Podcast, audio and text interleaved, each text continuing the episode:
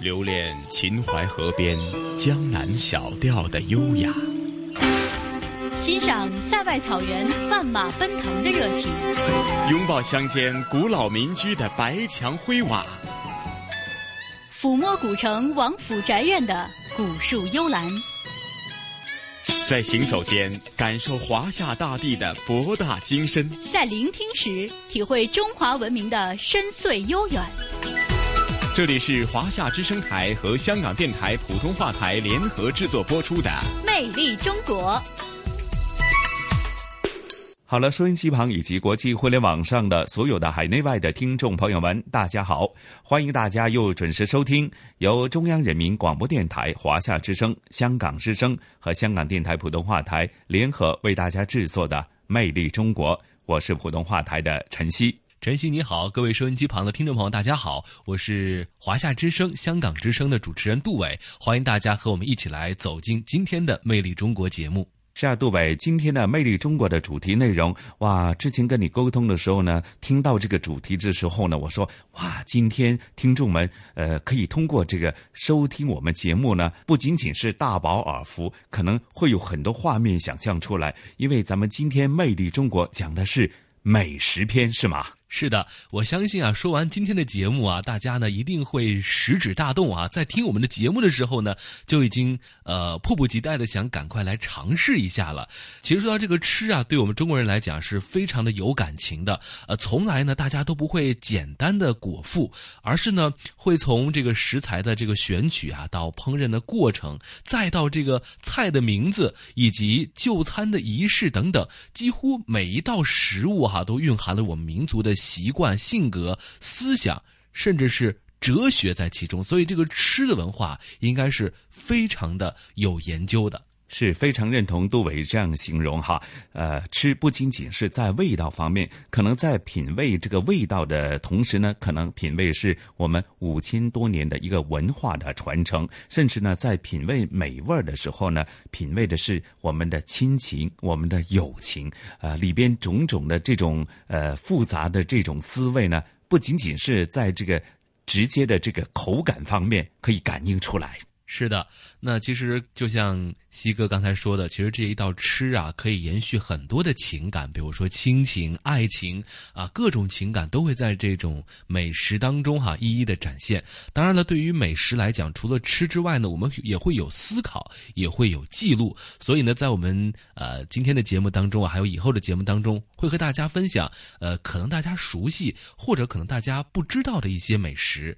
比如说我们今天说到的第一道美食啊，叫九门头。听到这个名。名字的时候，大家可能包括我在内啊，呃，如果是没有去过福建的话，就很少把它和美食联系到一起了。嗯，又或者杜伟过往对于呃，在呃全国来讲呢，各种派系、各种呃省份都有他自己的独特的这个呃做菜的文化以及文化的传承。那说到福建呢，可能大家或许马上想到的是比较著名的佛跳墙啊等等一些知名的一些著名菜式或者菜系吧，哈。那你刚刚提到这个啊九门头，哟，这个名字很独特啊，什么来头啊？哎，其实这个九门头啊，它是福建龙岩的一个传统小吃，呃，它应该是一个呃，既是一道菜，同时呢，也是一个药膳啊。它呢是被列入到我们国家的知名的菜谱当中了哈。呃，比如说呃，美食界内呢就有一个啊一盘酒脆这样一种说法，其实呢就是吃了这道菜之后呢，可以健胃补肾，然后呢。去寒去湿，啊，因为这个菜呢，它是食用的是牛身上九个部位的肉，几乎是囊括了呃牛身上的主要的精华，所以呢，也有一餐吃了一头牛的说法。这道菜呢，一般是早餐来吃的哈，一吃完之后呢，一天都是精力充沛的。哇，听你这么一介绍啊，哎呀，我相信咱们真的是事不宜迟，马上聆听接下来的制作，让大家认识一下这个啊福建龙岩地区的传统小吃哈。啊，九门头好吗？好的。关寨山的风清凉如水，温柔的阳光倾泻而下。这个早晨，位于福建西部的连城在慢慢苏醒。老板娘，来来来，九门头来，买到买到漂亮的来，来牛舌粉，这点来，搁到这边来啊！对对对。此时，县城中心的莲花市场已是人头攒动。张记美食店店主张光玉、天不亮便来到这里，为烹制客家名菜九门头购置食材。九门头源于明清时期，制作过程相当繁复，要选取刚刚宰杀的牛，号称“倒地牛”的九个精华部位：牛舌峰、牛百叶、牛心冠、牛肚尖、牛峰肚、牛心血管、牛腰、牛肚臂、牛里脊，意喻一台汉戏中的旦、花、丑等九种角色。张光玉做九门头十五年，如果说这道菜就是他生活的中心，那做菜的过程则浸润了他全部的人生态度。百叶的清洗要精致再精致。这牛百叶嘞，要一页页这样翻开来洗，牛的九个部位根据肌理不同，要如同工艺品般被悉心雕刻成花状、条状、片状、块状。一肚尖啦，就切花的，切到小块的正方形，零点三厘米、零点三厘米这样切，又不敢断掉，又还有丝在带住，好断丝呢。米酒自酿，中草药就地取材。把这米酒，客家米酒这里酿的啊，好再去放一点中草药，叫做辣薯，这房前屋后都可以种的这辣薯。这中草药呢，主要是去风湿的。大火开锅。食材下锅的顺序绝对不能错。牛心啦，牛舌头啦，牛泥肚尖啦，啊，这先下。这个百叶嘞，啊，最后下，多开一下嘞，就变成不脆了，太老了。在米酒草药汤中稍稍涮几分钟，九门头即可出锅，搭配葱姜末等佐料，红黄白绿，轻咬一口，鲜美脆嫩，萦绕唇齿舌尖。清朝光绪年间，福建名儒张鹏毅品尝了九门头后，写下诗句：“草里藏珠少人问，翠声嗦嗦隔山闻。”罗土清一直致力于研究客家文化，对九门头自然特别关注。这道菜呢，起自九个最活动的部位。所以它这个肉啊，吃起来呢，它很脆。这边咬啊，杀的那边都听得到。人家把这道菜也给它起了名字，叫一盘九脆。一口粗朴牛杂，一口清香米酒，全身的热量开始升腾。这一刻，时光仿佛停滞。明清时期，连城一带盛产木材和草纸，因水运发达，船工这一职业日渐兴盛。为驱除体内湿气，船工们自成良医，时常煎煮辣薯、香藤根等中草药饮服。后来有船工将便宜的牛杂加入草药汤和米酒涮煮，无心插柳。成就了九门头这道绝佳美味。罗土清说：“九门头其实最能代表客家简朴、新鲜、本真的饮食文化。它就是自种、自养、自采、自捞、自朴，还有它一个特点，在原汁原味的基础上追求我们叫做至味，就是最高那个味道。不过就地取材，新鲜纯粹。”使九门头成为名菜珍馐，也使他面临异地推广的困难。此前，张光玉计划在广州开分店，主打九门头，却一直未能成型。主要到外面去了，这食材难找，倒地黄油啊、辣薯啊、香藤根啊，啊，这个就难找。这九门头洗好，寄到别的地方去，它要搁那一天，那这个味道就差很多了。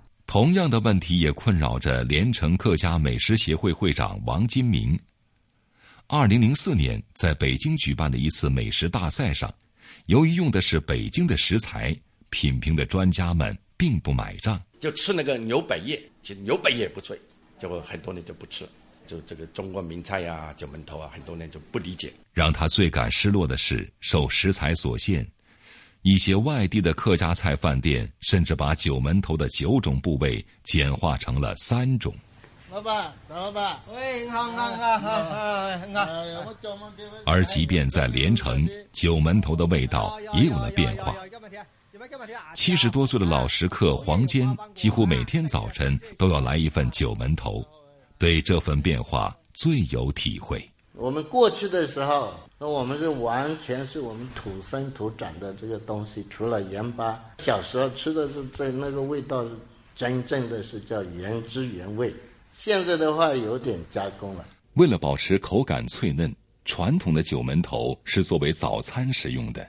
然而，随着生活节奏的加快，罗土清介绍说，在连城，越来越多的年轻人早餐更钟情于港式快餐。他为什么早上吃？主要这个吃是选在早上吃杀牛，那边一边杀牛，喜欢这样一切，然后当时煮，哇，那个味道是一般来说啊，那个呃，现在比较难找到啊，这边吃不到，哎，就非常清脆、很嫩、很香，这种清香味。传承是所有独特美食得以发展的秘诀。作为九门头的传承人，张光玉千方百计把在厦门咖啡馆里打工的儿子张宏伟拉回连城传承衣钵。好比人家问你，哎，这这九门头怎么炒？不然九门头，哎，我不懂，我不会，不会，不大讲得过去。你父母会的东西，你你总要懂得点。然而，儿子人回来了，心却还在厦门。在开一个自己的咖啡馆的梦想里，刚开始有点抵触嘛，过来切点姜啊，切点配料什么，比如说你切的时候，你看就是磨豆啊什么的，你看这，啊，慢慢慢慢就就放到心里面去了。偶尔心情难以平复，张宏伟会到连城唯一一家咖啡馆里安静的坐坐，闻一闻咖啡的香气。儿子的不甘心，张光玉看在眼里。他不知道儿子的梦想有没有可能重新生发，也不知道制作九门头的手艺能否传承。好，我们刚才呢听到了我们今天的第一集啊，草里藏珠九门头，那说到的就是福建的著名小吃九门头了。刚才也说了，这道菜呢是牛身上的非常精华的九个部位哈，啊，比如说牛舌啊，还有牛肚啊，以及牛腰啊，等等等等。相信呢，对于爱吃牛肉的香港的朋友来讲呢，听完这里之后呢，呃，肯定是想去来尝试一下，因为从香港，呃，坐高铁啊，如果明年坐高铁的话，去福建还是。挺近的呢，是啊是啊啊！而且呢，刚刚呃也提及，不仅仅是一个传统的小吃当中，它还是有一个药膳的作用哈，可以令我们强身健体啊！我相信可能大家呃真的是呃不妨去试一下哈，感受一番啊！没错，那其实吃完了这个九门头之后啊，一桌的牛肉啊，我相信很多的食客呢会觉得，哎呀，这个时候稍微有一点点啊，腻了，然后呢，觉得，呃，缺一点这个淀粉啊，然后给自己来垫垫肚子。这个时候呢，可能就要来吃一点美食，吃一点面食。那我下面给大家说到的这一个面食啊，对于很多有情怀的朋友来讲，一定会觉得充满着诗情画意，那就是徽州饼哦。哎呀，一提到徽州啊，杜伟啊，马上令我想到这个。徽州文化的源远流长的这个呃文化了哈，那这个徽州饼呢，是否就是这个徽州文化的其中的一个表征啊？哎，没错，这个徽州啊，其实是就像刚才晨曦说的一样，有着源远流长的文化。比如说，它是呃徽文化的发祥地，也是著名的徽商的发祥地。那这个徽州饼呢，也是安徽啊徽州地区非常特色的这个传统的名点了。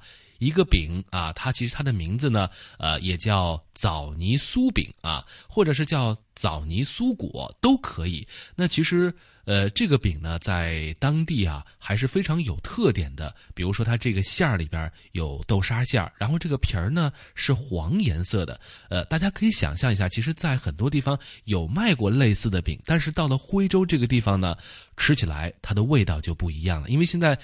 徽州这个地名没有了，叫黄山。如果大家下次去黄山的时候呢，看到徽州饼的时候，不妨可以来尝试一下，因为在那种白墙灰瓦的气氛当中去吃一块这种饼的话，我觉得咬一口哈都能够咬出各种各样不同的文化。嗯，是杜伟。那接着下来，咱们就一起聆听呃徽州饼的这个专题制作，让大家在品味这个美味的同时，品味徽州呃源远流长的独特的文化，好吗？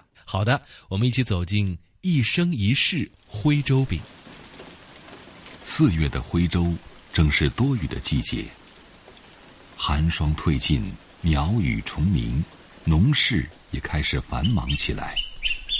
当小麦的颗粒日渐饱满，徽州迎来了这个时令特有的一道美味——绿豆糕。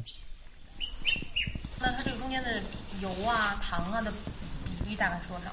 整体差不多，糖跟油是呃一半，啊薯粉跟那个豆粉呢一半的样子。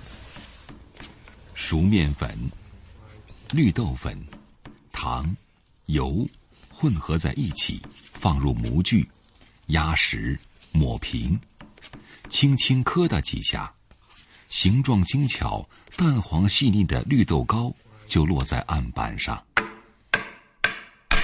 三十分钟大火蒸熟，最终造就了这带着节令气息的糕饼。泡上一杯略带青涩的黄山毛峰，品上一块香甜还略带沙爽的绿豆糕，在地道徽州人、徽州糕饼博物馆馆长胡国训看来，这道徽州端午必备的美食，自有一番难以言传的美妙滋味。不过，胡国训也清楚，多糖多油的传统已经不再是现代人的最爱。绿豆糕还好吧？端午节反正偶尔，可能到现在很少吃吧。口味一般的绿豆糕都很甜的，它也有的绿豆糕会比较油。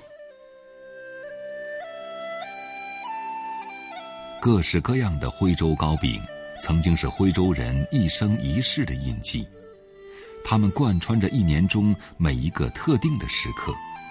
大年初一发元宝，清明的艾叶果，端午的绿豆糕，立秋尝鸡蛋饼，重阳吃重阳果，冬至祭祖用祖饼，腊八备年糕，除夕果子装满盒。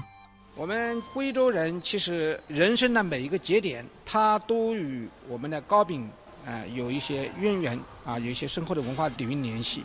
从呱呱坠地到拜师求学，从长大成人到离家谋生，胡国训说，过去徽州人每一个重要的人生节点都留下了糕饼的味道。十三四岁，呃，往外一丢嘛，哈，身在徽州，前世不休嘛，哈，那就是讲成年以后到一些别人店铺里去，呃，打工。这个时候呢，家里人都会做一些干粮，就产生了我们的黄山烧饼。它用梅干菜加我们那个肉，它的有一定的保质期，而且这种口味又比较好。离开喧嚣城市，驱车半小时就能寻找到制作最具代表性的徽州糕饼。黄山烧饼所需的食材。黄山市西溪南村村民吴玉松说：“温润阳光晾晒出油光黄黑、香味扑鼻的徽式梅干菜，是制作黄山烧饼的主要原料。这个得晒多长时间能成这样啊？煮过，煮过再拿这个晒。梅干菜切碎，与雪白的猪肉肥膘、盐粒儿、辣椒粉末混合。”加上另一位村民王建峰自制的菜籽油，搅拌均匀，就成了黄山烧饼的馅料。这个是菜籽油吗？对，菜籽油。当面皮最终包裹上馅料，经过软硬适中的炭火烧烤，黄山烧饼正式出炉。味道怎么样？好，非常好。有食物。当年徽商就这样带着家乡的味道走出徽州，走向全国乃至世界，走出了徽商鼎盛的三百年。然而，吴玉松说，过去徽州家家户户都会做的黄山烧饼，在如今的乡村已经难觅踪影。这现在这农村不太搞了，现在都是买，以前这家家户户都要搞的，现在头头方便了。以前嘛都是猪，一家一户就两两头，现在没有猪了，猪都不养了。其实黄山烧饼、绿豆糕、顶式酥、徽墨酥，还是为数不多依然能品尝到的徽州糕饼。更多风味各异的徽州糕饼，却只能藏在人们的记忆中、书本的笔墨里。用糕饼注解的人生，也早已变了模样。而曾经和徽州糕饼如影随形的节气时令，也乱了节奏。咱们村里现在大多数的年轻人是不是都不在村里生活了？呃，都去打工的为主。就是像什么清明啊，然后重阳啊这样的节日都会回来吗？打工他一般的都是在重要节日，不重要节日他回来的干嘛呢？来看一下啊，黄山的毛峰现炒现卖高山茶有机茶哈。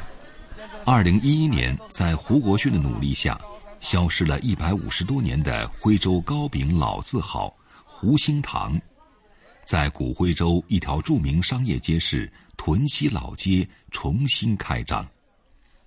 寻找符合时代口味的老糕饼，成了这个老字号的卖点。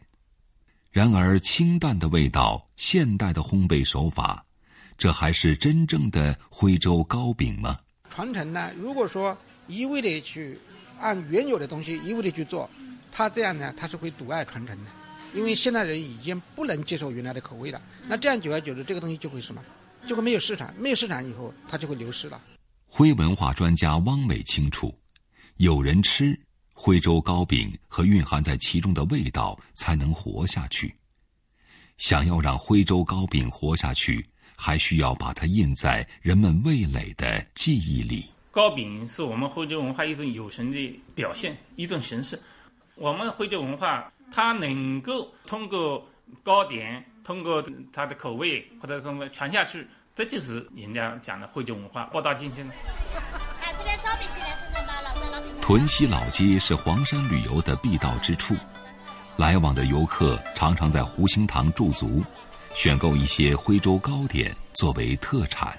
徽州人曾经巧妙地利用自然赋予的食材，打磨出各式各样的美味糕饼，并将它们与自然的每一个时令，与人生的每一个节点巧妙地融合在一起。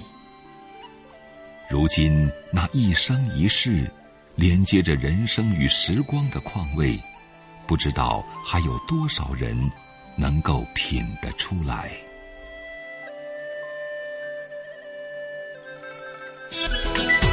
这里是华夏之声台和香港电台普通话台联合制作播出的《魅力中国》。哎呀，杜伟啊啊！一提及这个徽州饼呢，马上令大家有很多联想哈。那提提了啊，就是现在的黄山市附近哈，大家去的时候呢，不妨啊亲自品尝一番。不过接着下来呀，咱们要介绍的这个美食呢，哎，跟咱们岭南文化、跟香港有着呃非常大的关系哈，那就是有关于啊在两广一带的盆菜了。是的，说到盆菜呢，其实我现在还特别怀念啊，当时在香港工作生活的那两年啊，呃，每逢到了过年的时候啊，都会去呃吃到这个盆菜，而且里边的菜呢，啊，非常的有特点，食材很新鲜，呃，每一家或者是每一个商户呢，呃，用料啊或者选材都是不一样的，所以呢，呃，如果要吃到这个地道的盆菜，我还是要请教一下晨曦啊，到底什么样的盆菜算是好吃的呢？哎呦，真的不敢当。不过说到盆菜呢，其实呃，或许现在很多啊十四酒楼呢都有各式各样的呃一个呃新变种的一些盆菜，甚至说有什么盆菜宴。不过说到这个盆菜，我觉得最传统的、最典型的，那就是去到咱们香港新界的围村吃真正传统的美食，就是盆菜宴哈。那曾经和同事们呢一起跟着我们呃其中一位同事呢去到元朗的一个古老的。村落呢，吃这个呃客家人的盆菜宴，那当中除了是美食以外呢，其实你可以感受到呃这个传统的客家文化，而且呢呃加上有很多祭祀的活动，其实呢不仅仅是呃大家属于一种社交场合的吃盆菜的那种感觉，同时呢你会感受到那种呃传统的呃新界客家围村文化延续了这么多年下来，它很多传统的东西还是原汁。原味的保留下来，而当中呢，比方说一些传统的祭祀活动当中，你又会感受到这种我们中华优秀的一些传统文化呢，直到现在呢，呃，甚至有些人说是古老当时新哈。那其实传承的文化当中，就是在我们的呃日常社会生活当中，在过年过节当中，在聚会当中是逐一的体现出来，呃，那种感觉你会觉得倍感亲切呀。嗯，是的，就像刚才晨曦说的一样，盆菜这道菜呢，其实可能更多的是在这道菜里边所融入的这种感情哈。大家围着热烘烘的盆菜，一边吃一边庆祝，一边呢来叙亲情，这种感觉，呃，我相信会比这个吃的本身的意义要更大很多了。嗯，是。那接着下来，咱们也事不宜迟，马上感受一下呃吃盆菜的那种感觉，好吗？好的，我们一起盆菜乡里叙亲情。你有听说过盆菜吗？网上有的卖啊，超市也有啊，就是那种真空包装寄过来自己腌一下。餐厅呢，大盆菜，吃过没有？吃过，还行吧，大杂烩似的。大杂烩这个词实在算不得褒奖，但美食家庄臣也同意这样粗略的打个比方。一只大盆，菜蔬打底儿，鱼肉海鲜层层叠压，越往上食材越金贵。由于占着盆满钵满的好意头，近些年盆菜风头渐盛。然而庄臣却对这些完全看不上，是把一些东西组合在一起叫做盆菜，它是一盆菜，但是不是文化意义上那种盆菜。我觉得如果大家吃盆菜。能够保留它本身那种原汁原味，我还是建议去农村里面。为什么是农村？相传南宋末年，宋帝逃难途经南越乡野，饥寒交迫，当地居民纷纷献出家中食物，仓促之间以大木盆承载，仅有的好东西都摆在最上层，与今天盆菜的锦绣于外如出一辙。盆菜是属于乡村的记忆。下一站系平山，Next stop is Pingshan。香港元朗，隔着马路对望，一边是天水围密集高耸的公屋，一边是平山鳞次栉比的村舍。天水围早已经没了围，平山却仿佛住在了旧时光里。平山三围六村都属邓氏。迄今屹立七百多年的邓氏宗祠，青砖雕梁，门庭宽阔，是香港保存最完好、规模最大的宗祠之一。中午，邓氏宗祠钦点翰林院庶吉士牌匾下，二十几围圆桌依次铺开，大红桌布甚是喜气。添丁从来都是围村族人的大事。盆菜依然是餐桌上的主角。八十多岁的邓发祖老人坐在祠堂门前纳凉。您小的时候也会在这个祠堂吃盆菜吗？有，味道很好啊。以前也是盆菜店那边邓家在做是吧？以前是他的爷爷、父亲，现在他的孙儿。老人口中的他是今年三十五岁的邓建鹏。宴席傍晚六点开始。邓建鹏清晨八点就站在灶头前，与酒楼里名贵食材堆叠的盆菜不同，围村盆菜的中流砥柱永远是猪肉。头天宰杀的本地猪肉仔细清洗，切成一寸的带皮肉方，与片糖、南乳、各色香料一起，在斩壁才能合围的大铁锅里，炖煮出朴拙的香气。我们那个盆菜有十道菜的，下面那个萝卜是没有味道的嘛？上面呢，这是呃猪皮，啊腐竹，鱿鱼，味道味道也没有那么重，呃，最主要是靠那个猪肉那个肉质会往下。猪肉满含油脂的香味儿，在过去很长的岁月里，是人们清苦的生活中与喜庆隆重联系的最紧密的味觉符号。放上面的冬菇是用那个我们做那个鸡蒸起来那个鸡汁，鱼蛋啊，鱼蛋都是我们自己去做。是咱们平山当地的这个搭配吗？还是说每个地方的别的村都不一样的，就是每个村都有自己的传统。如果说菜蔬、腐竹、猪肉是所有盆菜的标配，那么摆在表面上的那些，就更像是每个围村宗族之间各不相同的食物密码。对正发族老人来说，这串密码最重要的是一道神仙鸭。元朗曾经菜园水塘遍布，村人多养鸭。神仙鸭正是用三斤重米鸭，酿入冬菇、洋葱、大头菜，加上自酿玫瑰露，上锅蒸煮。神仙鸭很好吃啊！原来要过时过节一定有的，每一家都快就传男不传女。相比于神仙鸭传男不传女的神秘，在距离平山二十三公里路程的深圳下沙村。盆菜的密码则简单亲切许多。每个盆菜上不多不少十八只炸金蚝。之所以是它，下沙村族中长者黄氏宗亲会理事长黄灿华说：“与下沙人曾经的谋生之道密不可分。”我们引来养猴呢，就是养猴的地盘呢，到世界机场门口，一直到现在西部大。如今的下沙早已没有了村的模样。养蚝的村民得益于城市化的改造，住进了高楼，外来人口开始大量涌入，稀释着曾经的人情味浓。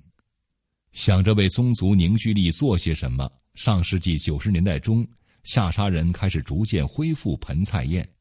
二零零二年，甚至创下了万人大宴的吉尼斯世界纪录。做盆菜啊，祭祖这个呢，一直都有这样的文化。如果你某一个地方来了，城市改造也好，城市更新也好，如果你没有一个重心点，等一个宗旨走散了。不过近些年来，下沙已经越来越少举办规模如此浩大的盆菜宴。主厨黄灵星年事渐高。那个到了七十多岁了，一个努力就不到，这太累了。每一年都要叫那个年轻的，一年一年要叫他跟着过来扳手，一着一个东西半斤还是还是几两。除了我们几个老的那知道呢，教授其他人都不知道。日头西沉，邓氏宗祠里灯火通明，赴宴的宗亲们陆续到了。神仙鸭红亮的色泽微微泛着油光。邓建鹏站在祠堂门前，终于可以歇一口气。以前前面那个天水围那边全部都是田，没有开发，没有发展的。那个那个水塘啊，那些啊，现在都没了。而且到这个年代，我们就啊，我爸的儿子啊，我爸的朋友的儿子，感情没有那么深。现在都有些就外来的在这里住，别的村也是这样的。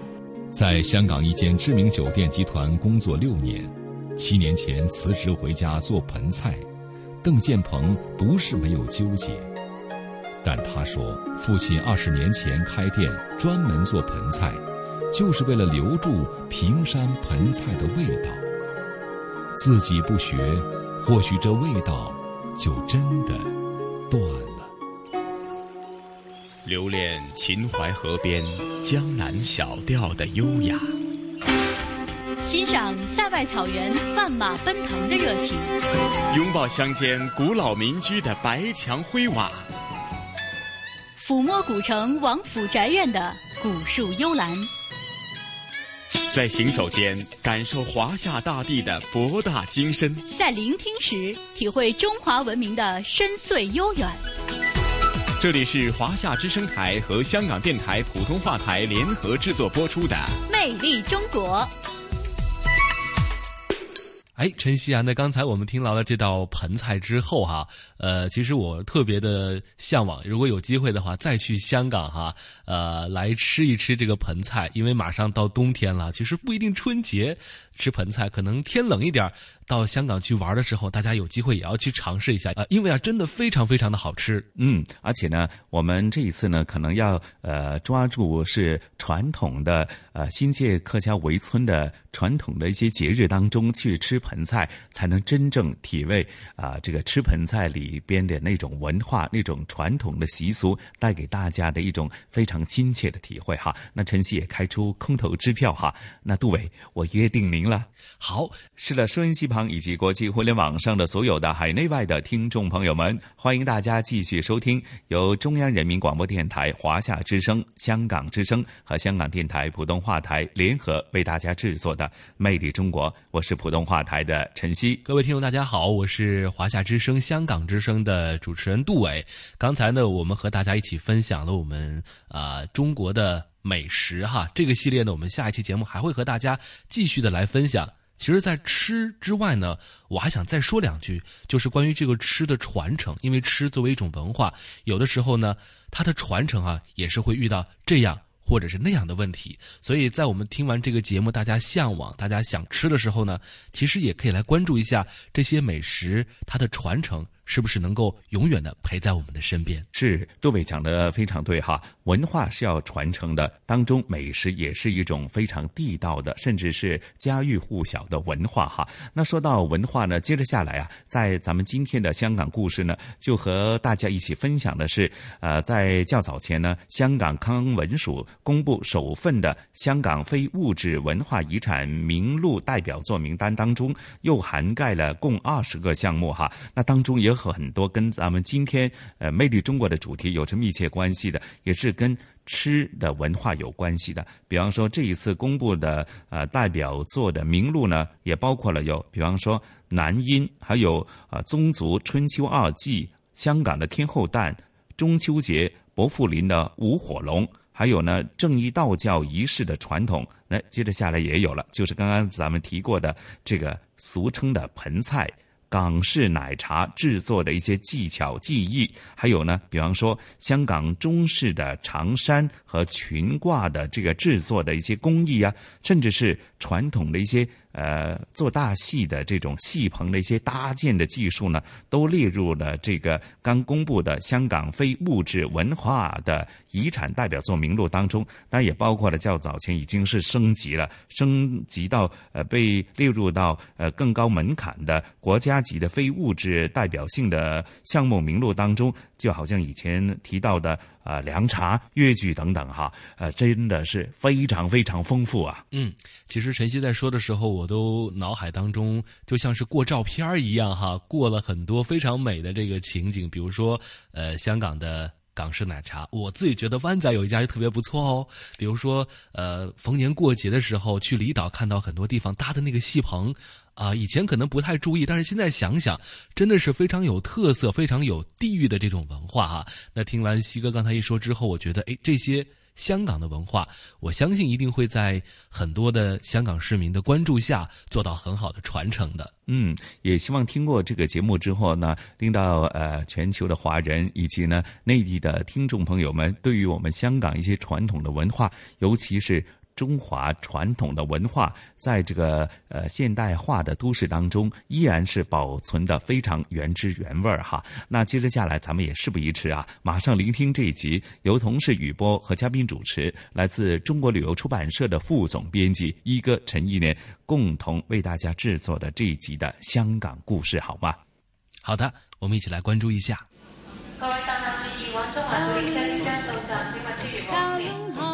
传统现代相映成辉，中西文化共冶一炉，东方之珠，动感之都，香港故事。香港故事。欢迎来到香港故事节目时间。节目当中，雨波非常高兴，请来香港中国旅游杂志副总编辑陈一年一哥。你好，大家好。最近呢，康文署公布了香港非物质文化遗产代表作名录第一份的项目名单，其中一个非常有兴趣，就是大家也非常非常喜爱的港式奶茶入围了，这引起了我们的兴趣，所以请一哥这一次呢，给我们大家说说奶茶的故事。哎，呃，这次公布的呢是有二十项啊，其中十项就是以前呃，其实我们讲过了啊，那就是因为。前十项呢，就是列入了国家的呃非物质文化遗产，所以我们很早就已经介绍给大家了。嗯，后来这十项呢，那就是呃新的，就是说以前啊只能听说啊，就不一定是熟悉的。嗯，但是这个港式奶茶呢，就没人不知道。哎 对对 因为它太跟我们太亲近了。对啊哎，嗯。而且我们知道啊，它有个名字啊，就叫做丝袜奶茶，这更嗯稀奇啊。对为什么叫丝袜奶茶呢？呃，其实并不是说它是呃跟呃脚上穿的丝袜有什么关系。哦，我一直以为真的是一开始真的是用丝袜来冲泡的呀。呃，其实呢，因为这种啊冲泡啊，这个呃港式奶茶冲泡有一个很特殊的工艺，嗯呃，要做一种呃茶的过滤啊。嗯嗯嗯。这个呃，为了过滤干净这些茶叶，并且在这个过程中要多次的冲兑啊，就是嗯。要、要用水流冲击它，嗯。啊，就要透过一个容器，这个容器呢。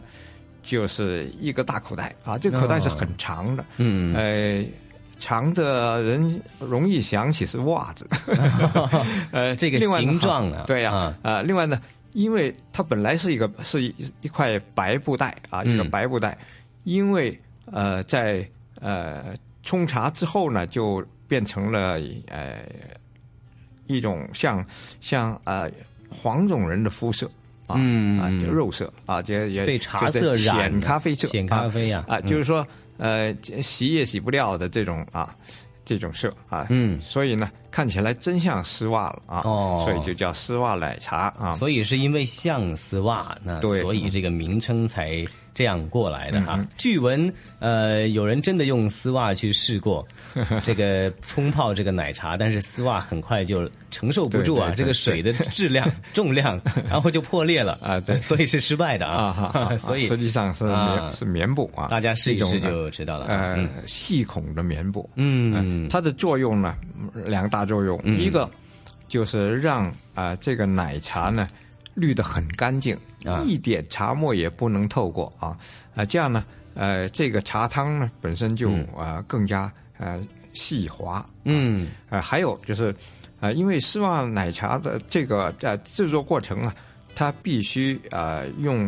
呃这从高处把水啊兑进去啊，就是冲进去啊、叫做撞啊，嗯，撞茶啊，就是撞来撞去的。它这个词其实很形象的哈。那么我们如果是兑水或者掺水的话呢，都是轻柔的这样，哎。比较谨慎小心的哈。那真正的冲泡奶茶，一哥见过真正的冲泡奶茶的这种的手势、这种的功夫哈，它是一种很很大的这个这个容器的，其实容器这个倒出来这个水量还是很大的，对。而且它倒出来的速度是很快的。啊哈。那么所以就有撞 撞击这种啊感觉了。哎啊，我是看了全过程。首先要两个大的茶壶，这茶壶很高，嗯啊、像一个柱子，其实就是跟这个呃丝袜的形状也很吻合，就是长长的。冲奶茶的师傅呢，也一也必须是挺壮的啊，哦呃他就要对哎、臂力要好，对对啊，就是要、呃举到一定的高度啊，嗯这个冲到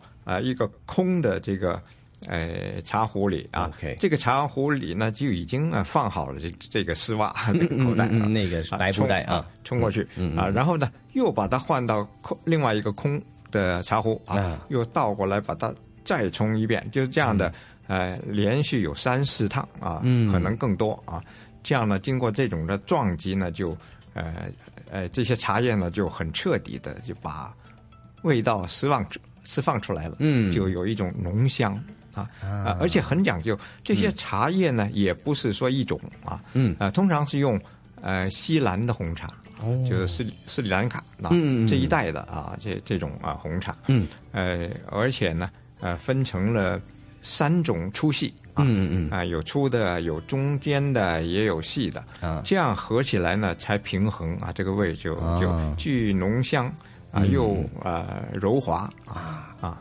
这是一个呃很特别的做法。嗯呃，往往这个过程呢，都是要经过两三个小时才能够出一啊到最后才撞奶，说明他们讲究的力度啊。嗯，哎，所以嗯真的是。那其实呃，说到这个茶分几种之外呢，其实奶的这个选择其实也蛮重要的哈。哎，多数是用哎叫做淡奶这样的一种啊，就是奶浆，经过了提炼，嗯，提点就是让它呃稍微浓稠化啊。港式奶茶呢，就通常都比较浓，嗯。啊，也许的咖啡因哦。挺强的啊。但是比例要对啊，如果茶太浓的话，我一喝就我我就是很敏感，哎就是茶太浓的感觉。有的人啊，有的人呢，呃，不想喝那么浓呢，嗯，啊，就你就多要一份奶，多奶。啊，就是哎，又或者干脆要一一份热奶，嗯就热鲜奶再兑进去，再兑进去，这样呢。啊、有时候一杯可以兑成两杯啊。如果特别、呃 不能受呃呃咖啡因的啊，嗯就是这样啊。就像像呃我家里老人家就讲，因为呃年纪大了不好喝那么浓的、啊嗯自己也试一试这个手势哈。啊哈那么再加一份咖啡的话呢，这件事儿就变成了也是非常有意思的香港独创的一个饮品了啊，叫做鸳鸯。啊，鸳鸯啊，鸳鸯很容易理解啊，但是你想不到它是什么回事啊。啊，嗯。其实就是呃把呃这个奶茶和咖啡啊兑在一起，嗯嗯嗯嗯。通常就是七成奶茶啊。呃，三成的咖啡啊，啊，这样呢就是还有一个比较啊，对对，这是一种呃比较标准的啊。哦当然你也可以再再变啊。嗯嗯嗯嗯哎有不少人是喜欢哎这种啊鸳鸯。嗯，鸳鸯的好处呢，嗯，它其实比直接喝咖啡呢有个好处啊，因为呃一般觉得啊、嗯咖啡比较热性啊，有的人受不了啊呃，而奶茶呢，呃是中间偏寒。哦啊，中这两个一一对起来就平衡了啊，哦这是一方面。原来有这样一啊方面的除了风味以外呢，哦就是对身体的影响啊啊，还真的没有去研究过啊。原来中医有它的道理，对啊，所以呢，有的时候也可以试一试嗯这个呃，要一份这个鸳鸯哈。不过鸳鸯这个奶茶已经很难做了，鸳鸯好像做的好的。本地市场。不容易。还真的不容易 你还得还要咖啡好啊，要对要这个探寻哈、要去看很多的视频啊，嗯。大家的推荐呐、哎。啊，这个也也真的真的不容易，嗯。而且还有鸳鸯之外呢，还有什么黑白鸳鸯啊，花样挺多，花样多到了香港的港式茶餐厅啊，嗯那个饮品呢，就数都数不完。它在饮品的这个 menu 就是菜单的 list 上面，这个列表上面不一定列完。哎，你会挑，你会这个有心得的话，你可以直接跟他说，哎，我要黑白鸳鸯，哎。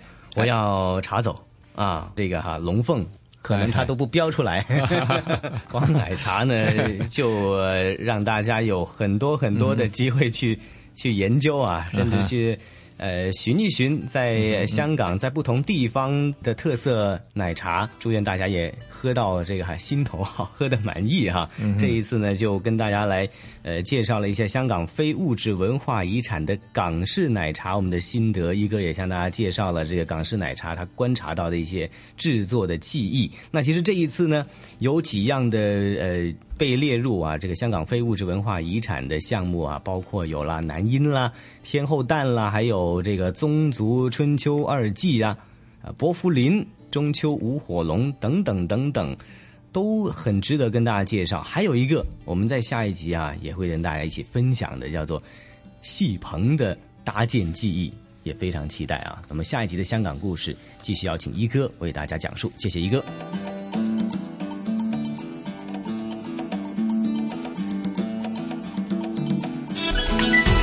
这里是华夏之声台和香港电台普通话台联合制作播出的《魅力中国》。听过了香港故事，了解到了香港的这些啊非常有特色的，不管是吃的也好，或者是用的也好，听的也好，看的也好，其实呢，它就是在我们的生活当中，对我们每一天的生活啊，有着这样或那样的影响。如果不是因为今天的节目，大家可能很难想象啊，这些文化呢，其实早已经融入到我们的生活当中了。是杜伟讲的非常对哈，比方说刚刚提及了很多香港传统的中华文化，有些可能，比方说饮食文化方面，可能港式奶茶，只要呃有机会来到香港，都可以从呃大店铺也好，小巷里的小店铺也好，你可以品尝到。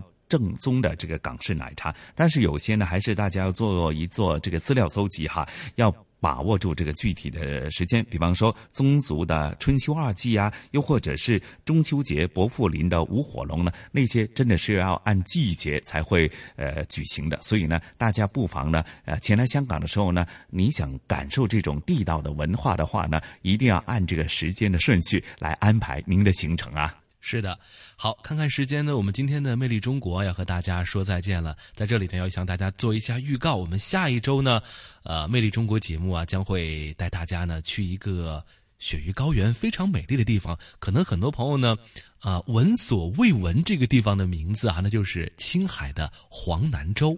是啊，过往或许大家也已经听过一首歌曲啊，《青海青》哈。那到底呢？啊，青海的黄南州，它当前的发展的趋势是怎样的？又或者呢？啊，它到底又有多少是这个啊藏族区的一些文化，或者它的地理位置，以及它的一些独特的人文情怀又是怎样的话呢？记得啊。准时收听咱们下星期的呃《魅力中国城市新跨越》的专题系列，我们会一起走进青海的黄南州，也给大家不见不散。我们下。